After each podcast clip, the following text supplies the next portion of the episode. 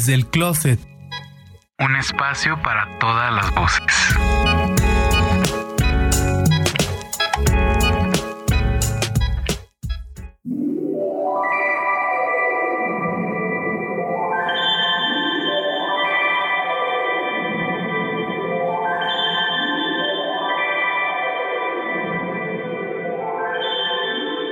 Bienvenidos al episodio número 5 del podcast Desde el Closet. Mi nombre es Héctor Sandoval y para mí es un gusto contar con ustedes en este viaje. Conmigo se encuentra Gerardo Heredia. Hola. Hola, hola a todos los que nos escuchan. Bienvenidos a un nuevo episodio. Hoy contamos con la presencia de otro invitado. Su nombre es Ana y nos va a estar contando su historia. Bienvenida, Ana. Hola a todos, qué gusto estar aquí con ustedes. Muchas gracias Ana por estar aquí con nosotros. Es un gusto. Y bueno, ya entrando en materia, ¿para ti qué representa un closet, Ana? Para mí el closet es algo importantísimo. Es donde guardo lo más preciado, es donde guardo desde mis zapatos, mis bolsas, hasta mi cajita de recuerdos. Bueno, también es un lugar donde tengo muy, muy, muy buenos recuerdos. Porque tienes buenos recuerdos. Eso no lo puedo contar al aire. Ah. No, sí, cuéntanos. Nuestros radioescuchas van a querer saber. Así como en nuestro episodio anterior nos platicaban que era un lugar para que los nietos de Gloria pudieran jugar a las escondidas. Estaría muy bien que nos platicaras tu experiencia. Bueno, pues es un lugar en donde llegué a hacer algunas travesuras, donde llegué a, experimentar cosas padres. Me trae muy buenos recuerdos el closet. Ok, con tu pareja llegaste a experimentar. Sí. En el closet. En el closet. ¿Qué dices? Entonces nunca quiero salir del closet. Me encanta el closet. ok, no, sí. Muy bien. Entonces te sientes muy a gusto aquí en el closet. Muy a gusto. Muy bien. Y bueno, para que nuestra audiencia te empiece a conocer un poquito más, cuéntanos cuál es tu nombre, tu edad, a qué te dedicas, de dónde eres, etcétera. Bueno, me llamo Ana Luisa Osornio. Soy de aquí, de la Ciudad de México. Trabajo en un, en un despacho de abogados. Soy la encargada de dos áreas. Estoy en la parte administrativa y pues tengo muchas cosas que contarles. Qué bueno, nos da muchísimo gusto porque esa precisamente es la actitud que deben tener nuestros invitados. Que vengan dispuestos a que los van a escuchar, a que también a lo mejor vamos a compartir Héctor y yo algunas cosas con ustedes y vamos a, a charlar y todo va a estar muy rico y muy a gusto. Y bueno, Ana, ¿qué te motivó a platicar con nosotros? ¿Qué nos quieres contar? Pues se supone que es un espacio en donde contamos cosas diferentes de nuestra vida, de nuestras experiencias. Pues a mí algo que me ha marcado mucho, yo tuve una infancia pues diferente a las de la mayoría de las personas. Yo viví en muchos estados este, de la República. Tuve una niñez muy, muy bonita. Experimenté cosas increíbles. Desde vivir en un pueblo donde prácticamente no hay un súper, no hay una escuela, hay telesecundaria, desde que te levantabas y escuchabas al señor de la verdura anunciando lo que tenía para hoy. Viví cosas muy bonitas, la verdad. ¿En cuáles estados viviste? A ver, platícanos. Viví en Tijuana, cuando era muy bonito. Ahorita ya no tanto. Viví en Chiapas. Yo creo que es el lugar más bonito en donde he estado. Y viví literal en la selva. Wow. Sí, fue una experiencia increíble. Viví en un pueblo que se llamaba Osumacinta. Okay. En donde está la presa de Chicoacén. Wow. ¿Y cuál fue el motivo por el que ustedes viajaron y estuvieron viviendo en, en, diferentes lugares? Por el trabajo de mi papá. Mi papá es militar retirado. Ok. Entonces no, lo movían bastante y durante pues un periodo muy muy largo de mi vida lo estuvimos siguiendo. Entonces llegó un punto en el que se establecieron o él siguió también no, tuvimos que dejar de seguirlo porque la escuela ya, ya hay un momento en el que ya no puedes, eh, por ejemplo, la universidad, no puedes estar un año, un semestre en un, en un estado, otro en otro. Claro. Yo, por ejemplo, la preparatoria lo pasé un año en, en una preparatoria diferente. Primero de, de, prepa lo pasé en, en Morelia uh -huh. y después estuve aquí y regresé a la Ciudad de México.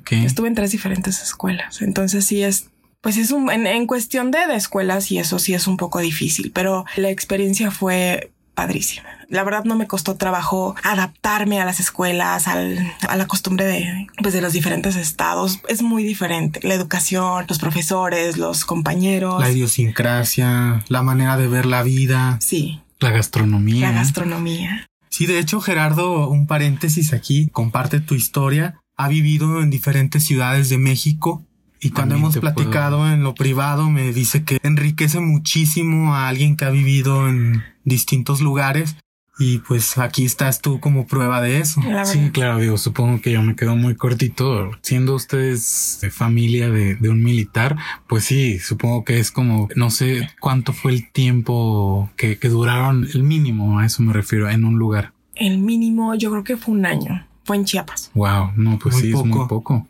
Un año estuvimos en Tlaxcala también. Ok.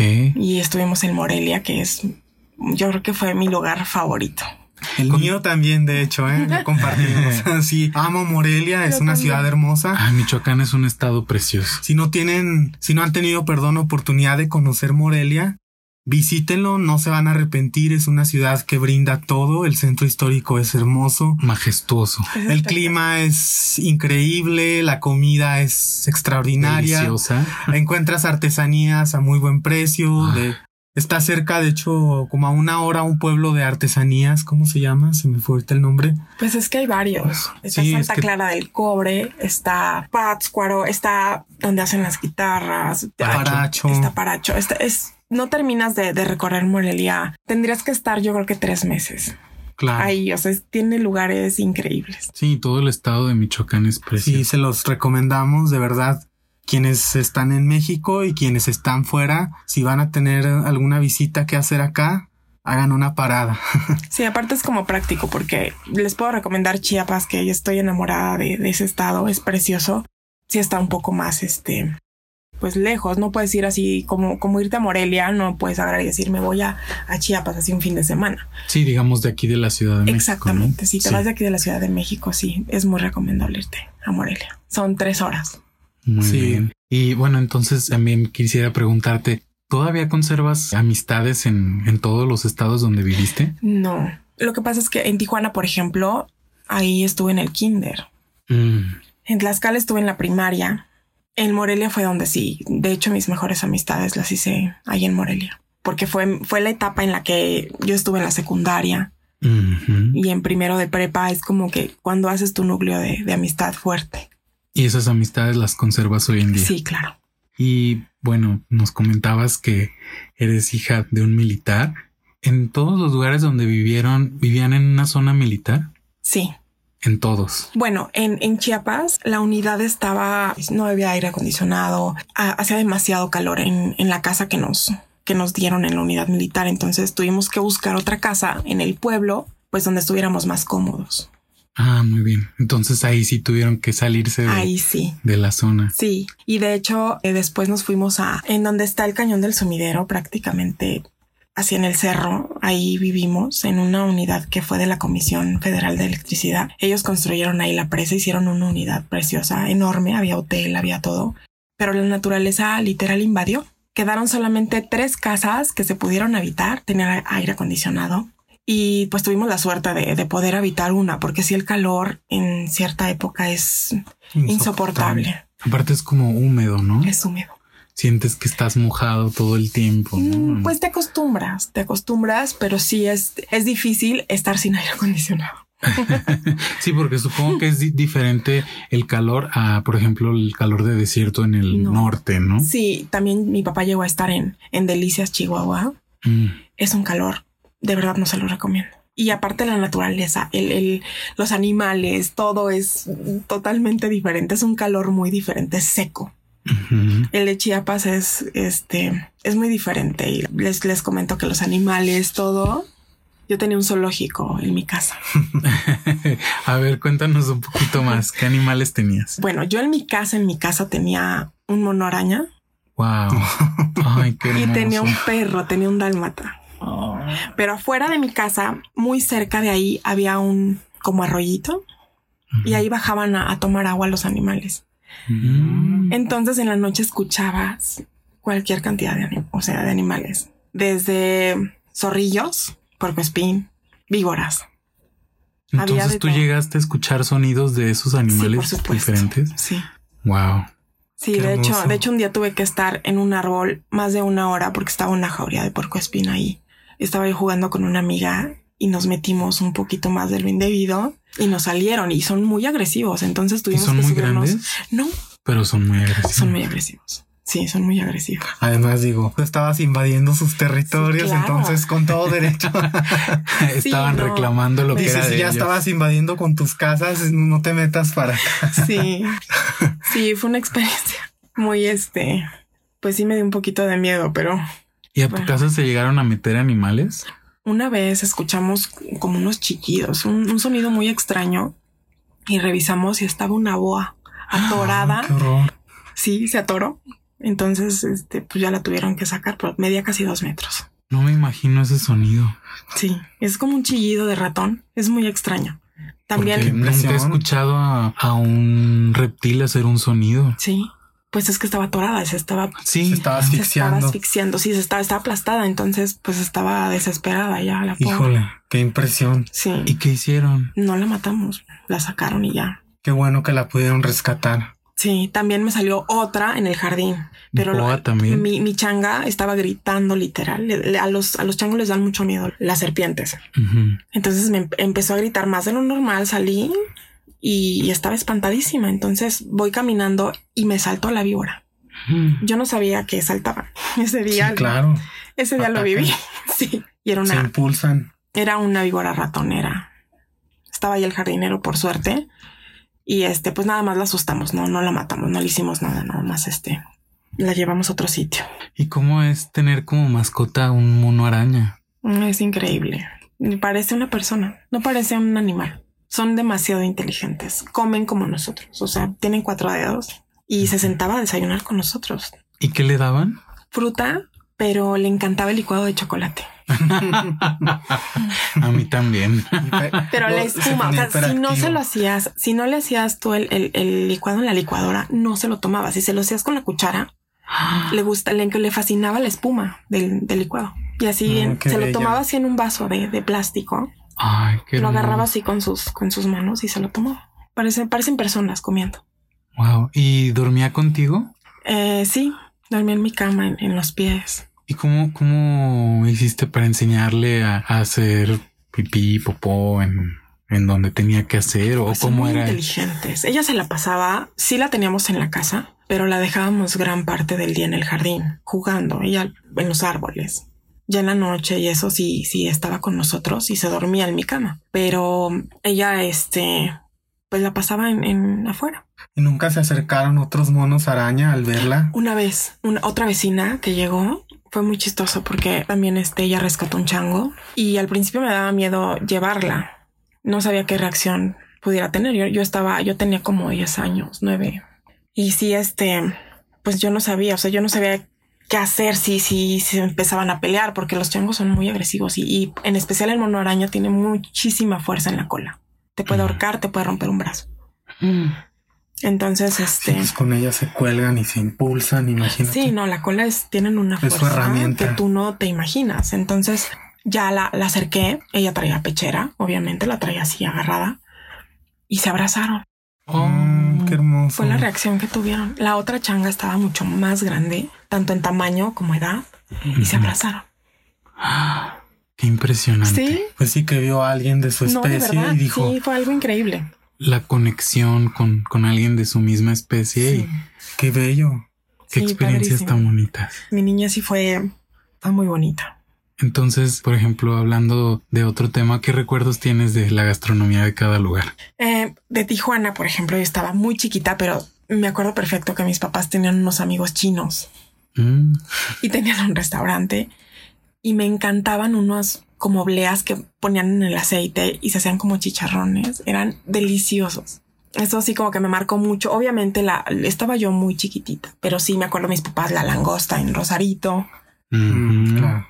Después, este, en Chiapas, aunque no lo crean, el marisco en Chiapas es delicioso. Es muy, muy rico. Los atoles que hacen también ahí. Ay, bueno, es, es lo que más me acuerdo yo del marisco y del como champurrado que hacían. en Morelia. Morelia es donde de verdad me quedé impresionada con todas las cosas que hay. Yo sé que las tortas ahogadas son de Guadalajara, pero para mí las más ricas son de Morelia. Definitivamente. Sí, yo soy de Guadalajara y no soy tan fan de las tortas ahogadas. No, en Morelia están espectaculares. Los tapatíos que nos están escuchando, espero no lo tomen a personal. No lo tomen a mal. espero no herir sus sentimientos, pero sí. No, los, los uchepos, por ejemplo, son unos tamales de, de lote. Ah, bueno, en Morelia hay una iglesia que se llama la Inmaculada y atrás se pone un como mercadito de comida no, no saben qué, qué delicia. ¿Y qué, qué tipo de alimentos puedes encontrar ahí? Los uchepos, por ejemplo, el pozole. Hay un pozole que hacen, eh, que es el pozole blanco. Pues es pura garnacha, la verdad. Pero es delicioso. pero va, va, uno de visita y se puede permitir esas cosas. te mueres. aparte también están los dulces. Los dulces michoacanos, que son también una delicia. Hay un mercado, el mercado de dulces. Se los recomiendo muchísimo también. Que creo que esa palabra la usan más aquí en la Ciudad de México, ¿no? El decir garnacha. Garnacha, sí, sí Creo que yo es donde más la he escuchado. Hay algunas personas en otros estados que sí la usan, pero creo que aquí en la Ciudad de México. Y por ejemplo, también el, helado, el helado de pasta. Es ah, delicioso. Claro, sí, la nieve de los gazpachos, Los gazpachos, que es, que es fruta combinada, pero le echan queso. Sí. echan vinagre. Jugo de naranja. Jugo de naranja. Sí, exacto, chile. No, pero lo ves, o sea, dice, ¿cómo, ¿cómo me voy a comer un mango? Piña. Con queso. y aparte es ese queso apestoso. El queso, cotija. Sí, no, que es una región de Jalisco y entre Jalisco y Michoacán. ¿Es cotija Michoacán o sí, verdad? Mm, sí, sí, sí, perdone aquí con las clases de geografía ya hubiera reprobado, pero sí es un es una es un municipio que está pegado a Jalisco, pero ya está en Michoacán. Pero bueno, para los que no ubiquen qué es el queso cotija, es un queso añejo y muy salado y seco, duro. Pero le da un sabor increíble. Sí, es delicioso ese queso. De hecho, hasta tiene denominación de origen y todo porque lo exportan. Es un queso muy deseado en el extranjero. Sí, está delicioso. La combinación es increíble. De verdad, ay, ya hasta se me antojó. Vamos por un gazpacho Vamos por un gazpacho. Sí, es deliciosa. Y, ah, se me olvidaba, en Chiapas eh, la comida es muy exótica.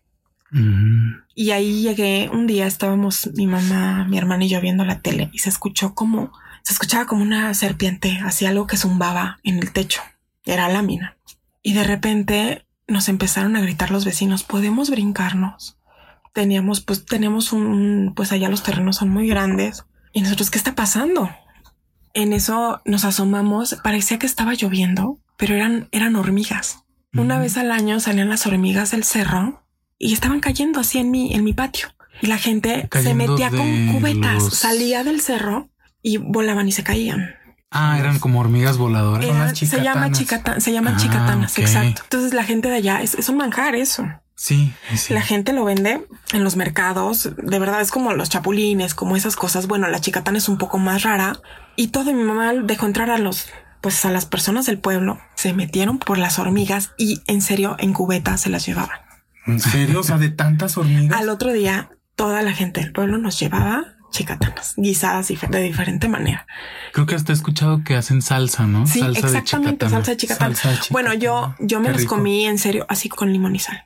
Y sabe como a chapulines, por ejemplo. Sabe extraño, pero muy rico. es como que lo que yo podría imaginarme que he probado, el insecto, el saltamontes, el mm, chapulín. Sí, es un poquito más, es un poquito diferente, mm. pero sí es un, no sé, es un sabor muy raro, no te lo puedo explicar. Pero te gustó. Sí, mucho. A mi mamá le da asco, mi mamá no lo probó.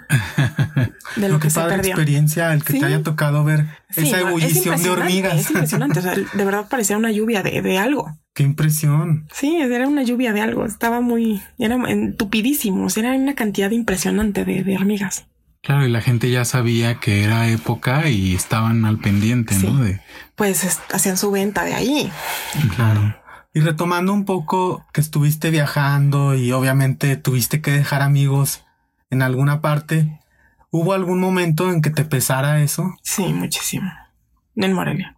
Sí, al principio, cuando yo llegué aquí a México, yo lloraba, o sea, me, sí, me, sí me puse muy triste porque la verdad es muy diferente la vida en provincia. La ciudad es muy diferente y, hice muy, muy buenas amistades. Mm.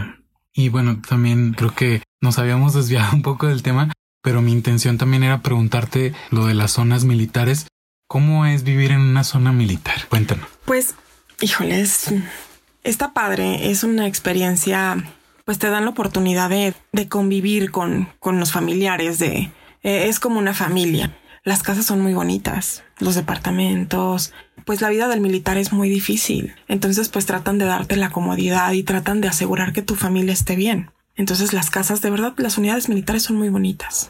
Sí hay reglas, por supuesto, que a veces no nos gustan. Por ejemplo, yo ya cuando fui un adolescente, pues a cierta hora no puedes estar afuera, no puedes escuchar música muy alto, las cortinas tienen que ser de un color. Sí son súper Mm. estrictos. ¿De qué color tienen que ser? Tienen que ser blancas o, o color crema. ok. ¿Y les explicaron por qué? Pues es que tienen que tener un orden. Imagínate una unidad militar con cortinas moradas, rosas, amarillas y luego hay gente muy exótica. Entonces, Claro, los militares llevan un uniforme, entonces Sí. hasta las casas podría hasta decirse las que llevan están un- uniformadas. Prolongan ese orden a Sí, sus de vidas. verdad. En tu caso, tu papá es una persona así, como que le gusta tener un cierto orden. Sí, tanto con sus cosas y con su forma de ser. ¿Qué tan difícil o fácil es ser hija de militar? Es difícil. Por ejemplo, en el caso de mi papá era muy estricto conmigo en la escuela, pues en las costumbres. Aparte, pues ya es una persona que tuvo una educación de, de más principios, de más eh, reglas. Entonces, por eso tuvo mucha vocación para lo que fue. Entonces influyó el, la educación que le dieron a él en su casa para que tomara ese camino. Sí, claro. ¿Y a ti en qué te influyó esa vida de militar? Pues en que soy súper puntual, en el, el- el levantarme temprano, en eso, en el orden, por ejemplo, de, de mis cosas, en, en ser tan dedicada, en ser tan perfeccionista. En eso yo creo. Entonces podrías decir que te influyó de manera positiva. Positiva, claro. No, aparte es una vida muy bonita. De verdad, puedo decir que son unos recuerdos muy, muy bonitos que tengo. Sí, me imagino que. Sí, no fue una infancia así normal la que tuve. O sea, eh, el salirte a jugar a un, en una selva literal, el conocer tantos lugares, tantas personas, tantas costumbres. La verdad fue una experiencia maravillosa. ¿Y en algún momento tú pensaste entrar a la milicia? Ay, no. bueno, es que también en esas en esa época lo único que tenías era la escuela de enfermeras o ser médico y la verdad no, no, no era lo mío. Sí, claro. Ahorita ya es más abierto el tema. Ahorita ya es, ya las mujeres ya tienen otro, o no sé, Pueden ya, acceder a otros ya hay rangos. hasta pilotos, ya hay, sí, no, ya hay- es otra cosa. Antes no, antes sí, sí era más este, pues más limitado. Ahora sí ya es, ya es muy variado. Ya hay, como les digo, ya hay, ya hay mujeres pilotos, ya hay mujeres en, ya ves, ya ves más, no nada más en un hospital o de enfermeras o de afanadoras. O sea, ya hay más mujeres que ya llegan a ser coronel, general. Entonces es literal como lo veíamos así en las películas de, no sé, de Hollywood, ¿no? Así como Pearl Harbor o Sí, algo así, que las mujeres en la milicia eran enfermeras, ¿no? Y hasta ahí. Y hasta ahí. era lo mismo aquí en México. Sí, claro, por supuesto. Ok. Y ahora ya está más abierto a Sí. que puedan acceder a, a ciertos rangos, Sí, claro. pero hasta un tope, podrías decir. No, ellas pueden llegar, no tienen, no hay límites. ¿Conoces algún caso de mujeres que ya hayan llegado muy alto Sí, en los Por rangos? ejemplo, mi mamá, mi mamá al principio, bueno, mi mamá muy joven también fue militar. Mm, Ella estuvo primero en, en- antes había un, un centro comercial que se llamaba Sedena. De verdad no le pedía nada a, a un Walmart, por ejemplo. Estaba increíble. pero era solo para militares. No, también eh, el Ah. público también podía, en general, podía comprar ahí. Y mi mamá empezó trabajando ahí. Después se cambió al departamento de informática, pues ahí es donde conoció a mi papá. Pero este, amigas de, de ella, dos de ellas, son una creo que es mayor, la otra es Mm. capitán. Ok. Ujú. Amigas que tenían la milicia. Sí, se- exactamente.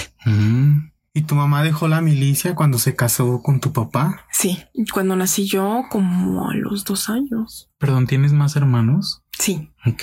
tengo una hermana y tengo tres medios hermanos. ¿Y te llevas bien con tus medios hermanos? Sí, ellos viven en Morelia. Ok, Mm. entonces sí convives con ellos.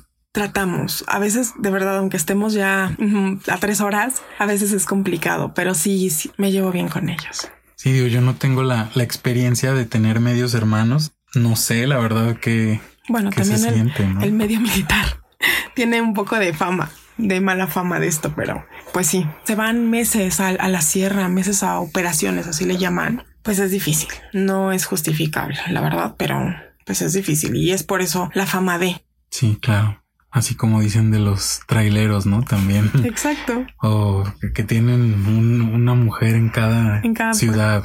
Sí. Sí, claro. sí, eso también se dice de, de ellos. Que claro, digo, a los que nos estén escuchando y que tengan familiares que se dediquen al transporte o, o, militares, no, no quiero decir que todo mundo lo sea, ¿no? Estamos comentando que es la fama. Exactamente. Que no todo mundo es, pero eso se suena. es lo que la gente dice.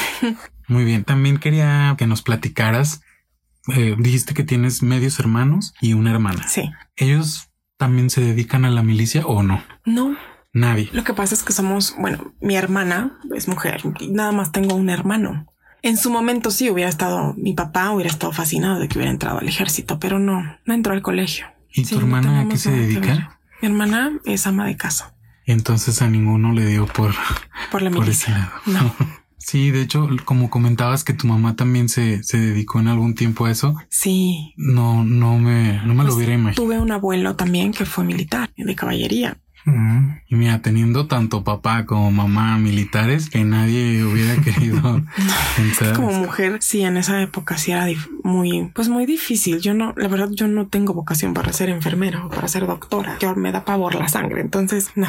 ¿Tu mamá qué postura tomaba con eso? No, no les dijo en algún momento, nunca se dediquen a esto o dedíquense a esto porque eso es de la Mi mamá no decía que no. Ah, ok. No, no, mi mamá no. Ella más bien. Creo que no le caen bien las enfermeras. las enfermedades militares. Exacto. Entonces, por ejemplo, en tu caso, pues siempre tuviste acceso al, al, hospital militar, ¿no? Sí. Donde estuvieras, tenías la clínica, tenías el hospital, este, no, y el servicio era maravilloso. ¿Has tenido la oportunidad de comparar el servicio en hospitales del Estado o de gobierno y hospitales militares? sí. ¿Tienes la experiencia? Sí, conocí el hospital de, Irapuato. El Hospital Central Militar aquí es impresionante. El Hospital de la Mujer, especialidades odontológicas también. O sea, e, e, esa prestación es maravillosa. Y en comparativa con los hospitales del gobierno, ¿cuál es la diferencia? Bueno, a mí me tocó, ya tiene tiempo pero cuando a mí me, tocó el servicio era maravilloso. La atención, todo lo que hay en el hospital, las, este, las especialidades, los doctores. Yo iba al dentista, pues me tocó atenderme ahí, pues de todo. Y el trato era muy, muy bueno. De verdad hay gente muy preparada. Yo me fijaba que había muchas, muchas personas haciendo sus prácticas aquí. En provincia también me llegó a tocar este, eh, en provincia es como, como más diferente. La, atención es más como personalizada. Entonces era, te enfermabas y a veces el, doctor hasta iba a tu casa. Sí, pues es porque estaban dentro de la. Sí, claro, cuando se podía o algo así. Sí, este, el doctor llegaba a ir hasta tu casa. Y bueno, comentando un poquito lo que decía Héctor hace rato de tus amistades y que te haya pesado, ¿alguna vez te pesó irte de algún lugar por algún amor? Sí, la verdad sí. Y vuelvo al mismo estado. ok, a Sí, la, la, aunque digan que no, las costumbres son diferentes. Por ejemplo, allá, pues que te lleve el mariachi es algo común. Aquí en México nadie lo hace. Es muy bueno, aparte de que es muy caro. es muy difícil, pero sí, allá el los pretendientes son, son diferentes. Allá sí, este, pues tienen otras costumbres. Aquí ya se perdió eso. Es algo que me ha costado mucho trabajo, la verdad. Pues me tocó la adolescencia en provincia, entonces llego aquí a México, llego a la ciudad y, las costumbres súper diferentes. O sea, llegué y desde que te saludan de beso, antes era rarísimo. Yo me ponía, yo, yo me ponía roja. Porque no era una práctica común. No, claro que no. Allá era la mano y así, hola, y y aquí era hola y te jalaban y el beso yo me ponía rojísima. Sí me costó gente trabajo. Que, gente que ni te conocía y ya te estaba saludando de claro. De verdad, aunque, aunque suene muy tonto, sí, fue real. En, provincia no estaban tan, no se acostumbraba tanto a, a, dar el beso este para saludarte, era la mano. Y de hecho, no solo en provincia, también es cultural en otros países. Bueno, nuestro vecino del norte, ahí cuando tú no conoces a alguien, y te lo presentan es solo saludo de mano. Y aquí en Ciudad de México es muy común que te presentan a alguien y casi te saluda y te abraza como si fueran los hermanos del alma, lo cual pues resulta un poco extraño. Sí, entonces la verdad sí me costó mucho trabajo Pues adaptarme. Sí, eh, las costumbres son muy diferentes. ¿Y te gustaría regresar a vivir a, al interior de la República? Híjole, pues no sé, probablemente sí, en un tiempo sí me encantaría una vida en provincia. Ahorita, la verdad, amo mi trabajo, pero si en unos años más, yo creo que sí me gustaría regresar a provincia. Claro, qué padre, sí, se vive más tranquilo que en Ciudad de México. Sí. Digo, la ciudad aquí ofrece muchísimas cosas, Sí, claro. pero también es muy una vida demasiado ajetreada y Sí, en provincia puedes irte a comer a tu casa. Aquí te la vives en el tráfico, te la vives en el estrés. Y este, pues ya en provincia sí, sí tienes más, más tiempo para, para convivir con tu familia, para pues tener otro, otro estilo de vida claro, más tranquilidad. y más saludable aparte. Sí, que eso es lo importante, calidad de vida. Sí, Sí, yo creo que también eso influía en que las personas anteriormente, sobre todo en, en el interior de la República, vivían más tiempo por la alimentación, el estilo de vida un poco más tranquilo, no tanto estrés. Sí. Yo la verdad tuve aquí un, un amigo me decía, eres una pueblerina, ¿cómo puedes extrañar tu vida en provincia? Al día de hoy él vive con su familia en, en provincia y me dijo qué razón tenías. Y ya no se regresa a la ciudad por nada del mundo. Sí, claro. Y yo creo que también tiene mucho que ver eso, ¿no? Dices, eh, comentas que con su familia, supongo que te refieres a la que él formó, ¿no? Sí, exacto. Entonces yo creo que sí te hace pensar de manera diferente cuando ya tienes hijos y quisieras que tuvieran lo mejor y a veces la ciudad no es lo mejor, la. Ciudad de México. Y lo mejor no, no en lo económico, sino en calidad de tiempo, el estar con ellos, compartir momentos especiales. Sí. Y eso es difícil en una ciudad. Sí, lograrlo, de verdad. Yo creo que quien come con su familia en Ciudad de México es súper afortunado, la verdad. Sí, porque aunque vivas cerca, el tráfico es imposible. Y aunque vivas a unas cuadras, llegas a hacer hasta media hora. Claro, Sí. Si tienes dos horas de comida, aún vivas muy cerquita, no puedes. no te da. Sí. Bueno, ahora pasando a otro tema, nos gustaría que sacaras una carta del, del tarot para ver qué te quiere comunicar. A ver, entonces, la que tú quieras. Vamos a ver. Ok. Mm. La carta que eligió. Es la carta número 14, la templanza. Pues es buen número. porque dices que es buen número? Pues el 14 es buen número. El 7 es mi número favorito. 14. Ah, pues sí. 7 por 2, 14. Además, mira, este es el episodio número 5 y si sumas 14 es 5. Entonces ahí está, el mensaje está muy claro, estás en el episodio número 5 y te tocó la carta 14 que sumado da 5. Sí, te quedó como anillo al dedo por, por lo menos en la parte de los números. Ahora vamos a leer en el, en el libro qué es lo que quiere decir esta carta, al menos en el tarot de Don Quijote, que es el que, el que estamos usando. Y habla de convivencia entre lo humano y lo divino, lo exterior y lo interior, flujo vital, capacidad de adaptación, templar dos opuestos, servir de mediador, armonía, equilibrio y fluidez. Creo que la palabra que da mucho en el clavo con tu historia es la de adaptación. Adaptación. Exacto. Sí. Sí, porque pues te tienes que adaptar a climas diferentes, comida diferente, gente, Gente diferente. diferente. Sí, claro. Sí. Muy Creo que ha sido, ha sido una constante en tu vida, ¿no? La Sí. adaptación. Sí, la verdad, sí. Laboralmente, todo. Mm, muy bien. Sí, perfecta la carta para ti, Ana. Sí, muy padre. Y bueno, te invitamos ahora a que nos compartas una canción que consideres que te representa o que es especial para ti. Híjole, bueno, les voy a compartir. Se llama How Ins- Insensitive. Es una canción que originalmente es, es muy clásica en el bossa. Eh, se llama Insensatez de Antonio Carlos Jobim.